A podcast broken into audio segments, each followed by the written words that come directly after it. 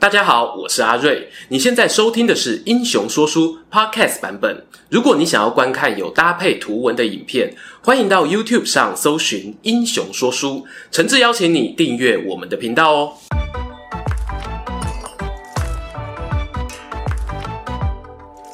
Hello，英雄说书的观众朋友，你们好，我是说书人阿瑞，替大家带来精彩的英雄故事。今天呢、又到了我们西方英雄的时间。之前聊过像是战神汉尼拔、亚历山大大帝、上帝之鞭阿提拉等等，大概哦都还是停在有血有肉的人间界。这次呢不一样哦，我们要来看一看神仙打架。为大家带来的呢是希腊神话中很经典的特洛伊战争，俗称木马成绩。故事开始前呢，照样有短短的自家工商时间。今天要跟大家推荐一下我们英雄说书频道的 Telegram，这是我们在停用 Line App 服务之后呢，目前唯一的通讯软体官方账号。主要呢是用来发布一些重要公告。当然，如果影片有抽奖活动，或者呢我看到一些有趣的留言，也会在 TG 这边跟大家分享。如果你有账号的话，哦，欢迎点击影片下方说明文字加入我们喽。接着回到今天的主题，观众朋友啊，就算没听过《木马屠城记》，也中过木马病毒啊。这是发生在古希腊时代特洛伊城的一场战争。这段故事呢，主要散落在荷马史诗《奥德赛》以及罗马诗人维吉尔所作的《埃涅阿斯纪》里头。白话讲就是哦，故事的真实性存疑啦。极端一点的历史学者呢，甚至会认为，搞不好特洛伊战争根本没有发生过。在十九世纪呢，有一位德国富商施里曼，他的兴趣呢是考古，曾经在土耳其的西北边找到一处土丘，疑似是特洛伊城的遗址，但啊没有获得压倒性的学者支持。我个人猜想，哦，特洛伊城迟迟没有被找到，也许呢是希腊众神怕自己做过的那些狗屁倒糟的事情误人子弟，所以啊才把遗址给淹没了吧？这些神明呢都在忙什么东西呢？我就从特洛伊城的建造开始说起。相传呢，在打造城墙时，有三位大神参与施工。前两位大神大家很熟啊，太阳神阿波罗，海神波塞顿。第三位呢比较低调，叫做艾雅戈斯，他的母亲呢是人类，父亲则是天神宙斯。换句话讲呢，就是半人半神的混血儿。城墙盖好后呢，大家要验收工程。验收的方法很特别，找来三条蛇，分别让他们爬在三位大神建造的城墙上。说也奇怪哦，其中两条蛇呢，从阿波罗与波塞顿的墙壁摔死了。唯独艾雅戈斯墙上的蛇顺利爬进城内，阿波罗看了呢，就在旁边发挥乌鸦嘴啊！艾雅戈斯啊，这是一个预兆啊，象征未来以后你的子孙会攻进特洛伊城哦。狼 K 啊，古往今来的说书人呢，什么不会哦，就是铁嘴啊，写下来的呢，就一定要让它成真。艾雅戈斯的后代究竟怎么实现预言呢？我们继续看下去。话说，艾雅戈斯结婚后啊，得到一个儿子，名叫佩琉斯，也是一位古希腊的国王。光阴似箭，岁月如梭，很快就轮到佩琉斯要结婚了。在佩琉斯的婚礼上，众星云集啊，像是智慧女神雅典娜、爱神阿芙罗、众神之王宙斯、宙斯的老婆海拉等等都来了。到底是谁面子这么大呢？和新郎的关系不大。我们来看看新娘，她是传说中的海洋仙女特提斯。而且重点来喽，以花心著称的众神之王宙斯曾经追求过这位仙女。大家会问啊，宙斯他神通广大，干嘛不自己把仙女收下来就好呢？还要便宜那一位希腊国王？没错，尽管宙斯有个很会吃醋的老婆，但从过去经验来看呢，他找小三啊根本是没在怕的。唯一会让他担心的是自己的统治有没有可能被推翻，因为曾有人预言呐、海洋仙女特提斯生下来的儿子会比他父亲还要强大，有克父命啊。这让宙斯想起自己当年呢，就是靠推翻老爸才上位的。美女诚可贵，政权价更高。为了避免剧本重演哦，他就只好把这位美女送给希腊国王佩琉斯了。我相信啊，逻辑好的人呢，已经突破了盲点。前面我们讲过，佩琉斯的爸爸是艾雅哥斯，艾雅哥斯的爸爸这么巧也是宙斯。换句话讲呢，宙斯啊，只是把他自己想吃又不能吃的美人儿送给孙子，未来还是可以在家族聚会里面好好照顾一下对方。这个关系啊，好乱啊！尽管这一场世纪婚礼呢，看似安排的天衣无缝，仍然出了一个纰漏哦，那就是呢，婚宴名单漏邀了一个人。纷争女神厄里斯没有收到帖子，这个大神的名字啊，一听就知道不妙啊！擅长制造纷争，破坏别人感情和谐。厄里斯呢，发现自己竟然被排挤，一气之下呢，就准备了一个小礼物，请快递送去给参加婚宴的大家。猜猜看，那个东西是什么呢？一粒金苹果，果皮上呢还刻着一行字哦，献给最美丽的女神。众人看到苹果后啊，现场瞬间陷入一片尴尬的沉默。有些人呢，悄悄地退回自己的餐桌，继续吃饭，不愿惹是生非。最后呢，金苹果旁边啊，只剩下天神宙斯，还有雅典娜、阿芙罗以及宙斯的老婆海拉。宙斯呢，拿起苹果啊，装作若无其事的说：“我看啊，呃，这个苹果就先让雅典娜暂时保管好了。”哼。旁边三人呢，传来高八度的质疑声啊！我是说啊，给爱神阿芙罗。哼，老老婆大人，你看怎么处理比较好呢？中国的春秋时代啊，有二桃杀三士的故事。没有想到在希腊神话里呢，我也看到一颗金苹果挑起三个女神间的战争。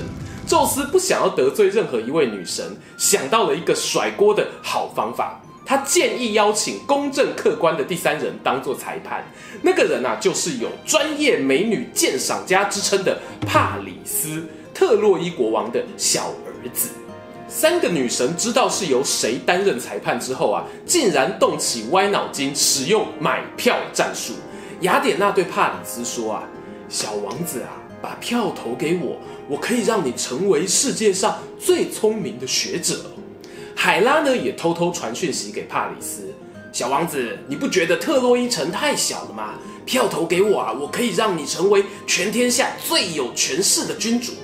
不得不说啊，这两位女神开出的条件都相当诱人。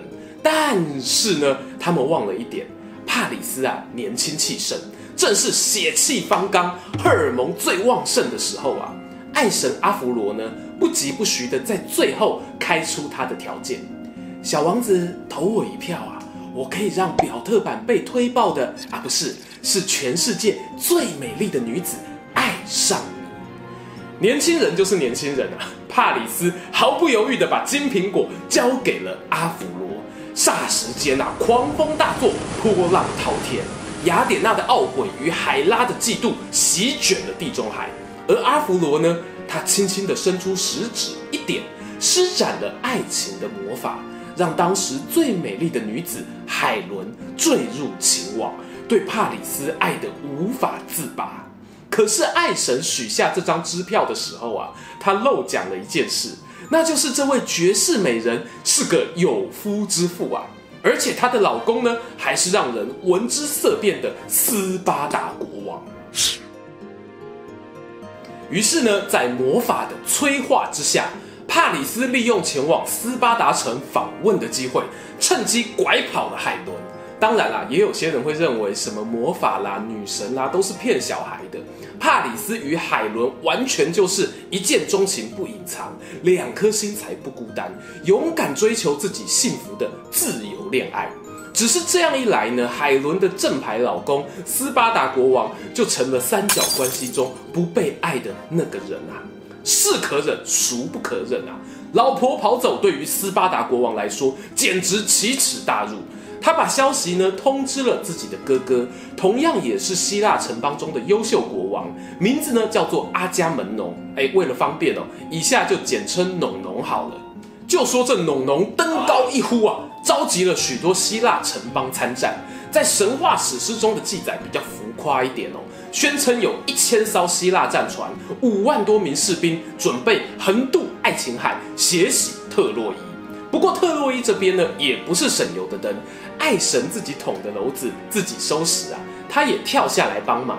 而希腊联军这边呢，则得到雅典娜天后海拉的赞助，那真是诸天神佛大斗法，谁也占不了便宜。战争呢，一打就打了十年。过程之中呢，前面那一场世纪婚礼上的新郎官佩琉斯都生下儿子，而且儿子也长大了，加入希腊联军的阵营。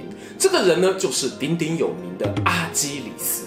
由于阿基里斯体内有同样有宙斯的 DNA，加上他妈妈海洋女神望子成龙，在孩子出生的时候呢，把他浸泡在冥河河水中锻炼，使得阿基里斯全身上下刀枪不入，唯独被妈妈抓住的那个脚踝啊，没有泡到水，成为全身唯一的弱点。阿基里斯参战后啊，那战局呢，有了一百八十度的转变，神挡杀神，佛挡杀佛。眼看农农带领的联合军就要攻破特洛伊的防守，特洛伊国王的大儿子啊都不幸血战身亡，这是一个预兆啊，象征未来以后你的子孙会攻进特洛伊城哦。相传阿基里斯这时候呢，还驾着马车，把国王儿子的尸体拖在车后，让大家非常的惊恐。这样残暴的行为呢，触怒了天神。精通剑术的太阳神阿波罗就把阿基里斯脚踝的弱点告诉了小王子帕里斯，让他一剑解决仇敌，帮哥哥复仇。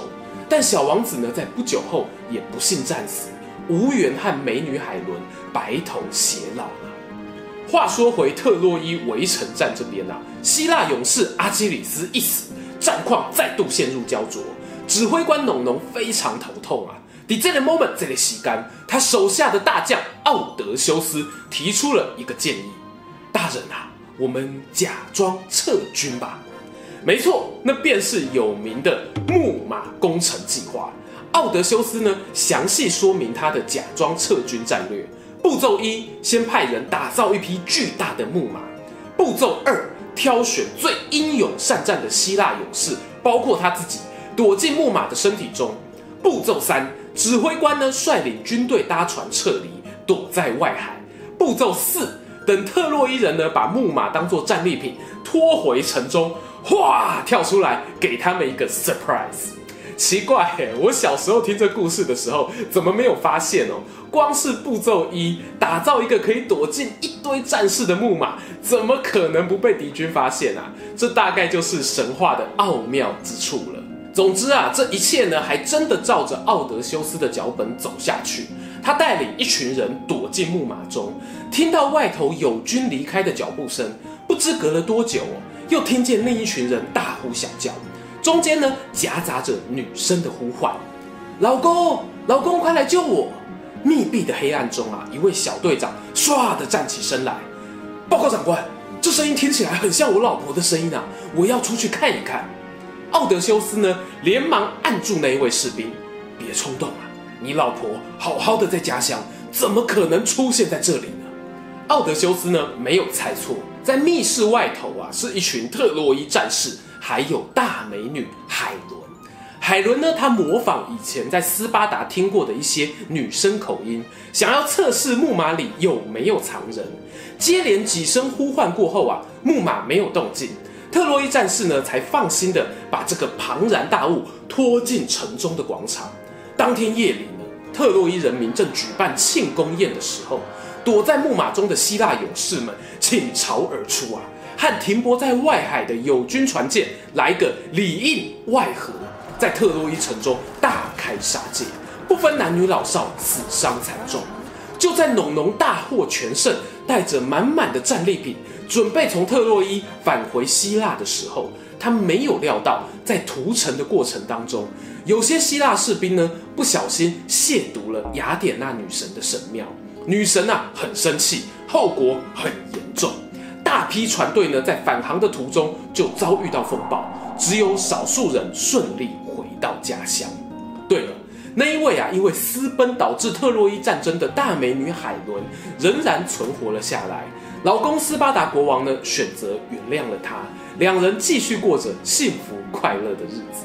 呃，应该吧，我们是个正向积极的频道呢。终于又到了结论时间，跟大家分享一下今天讲的神话故事呢，主要出自于《奥德赛》《伊利亚德》和《埃涅阿斯纪》等书。既然是神话呢，其实当中矛盾冲突的情节还不少哦，有点像是我们过去亚瑟王那支影片的状况一样。毕竟呢，这些也都是以前古希腊的说书人留下来的故事，是我老前辈们的心血结晶啊，就不要计较太多了。大家还有想要听什么故事吗？欢迎在底下留言告诉我。如果你是看了很多集还没有订阅的朋友哦，哎，对啦，就是说你啦，赶快帮忙订阅一下喽！